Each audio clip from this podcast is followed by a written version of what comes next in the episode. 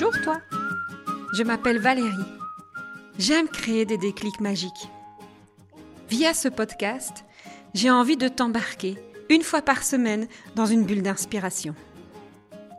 Je partage un déclic, une expérience de vie, une belle histoire, une astuce pour développer la confiance en soi, cultiver l'empathie, répandre l'amour. Comme dans un sac à malice, tu pioches ce que tu veux et tu crées ta propre magie. J'ai juste l'envie de t'emmener dans mon univers pour te donner des ailes. Un épisode, comme un shot de caféine. Un petit boost qui pousse à la réflexion et qui sait, te donnera l'audace de faire le premier pas. Rendez-vous chaque semaine pour une dose de bonne humeur, une graine de malice qui te permettra, je l'espère, d'arriver à la meilleure version de toi. Alors, on s'aime?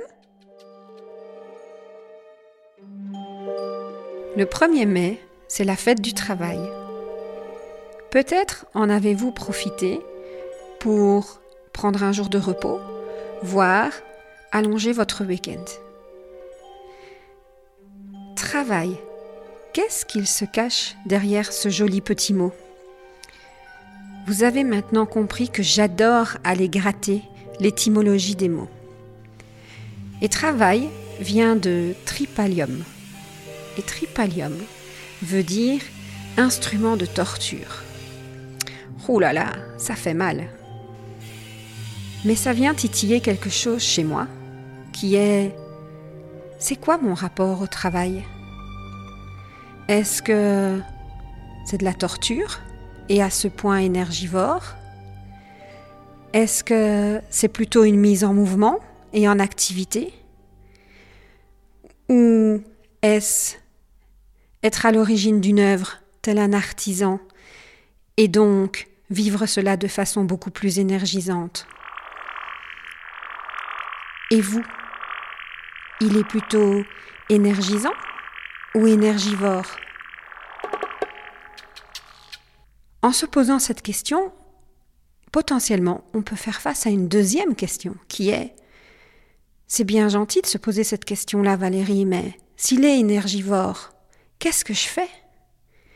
Comment je peux aller rechercher un côté beaucoup plus énergisant quand je me retrouve dans cette situation-là? Ma première invitation, c'est d'oser faire une pause et faire le point de savoir où nous en sommes. Qu'est-ce qui vraiment me fait kiffer dans mon travail et qu'est-ce qui vraiment est compliqué pour moi dans mon travail? Qu'est-ce qui me nourrit et qu'est-ce qui me consume?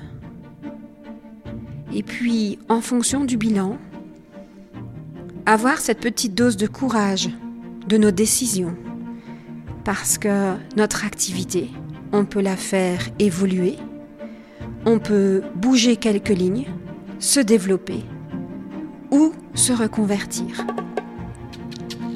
Les quelques outils qui m'ont aidé moi ont été de découvrir l'ikigai, de lire le livre Pourquoi je suis fait avec le pourquoi en deux mots, de découvrir aussi mes ingéniosités, un petit exercice qui me permet de savoir à quoi je peux œuvrer dans ce monde et qui m'a gentiment été proposé par Olivier Bush, que vous trouverez sous 4P Agency sur Internet et également un séminaire que j'ai eu l'occasion de faire qui s'appelle Explorer votre rêve le plus cher, que vous pouvez aussi trouver sur Internet.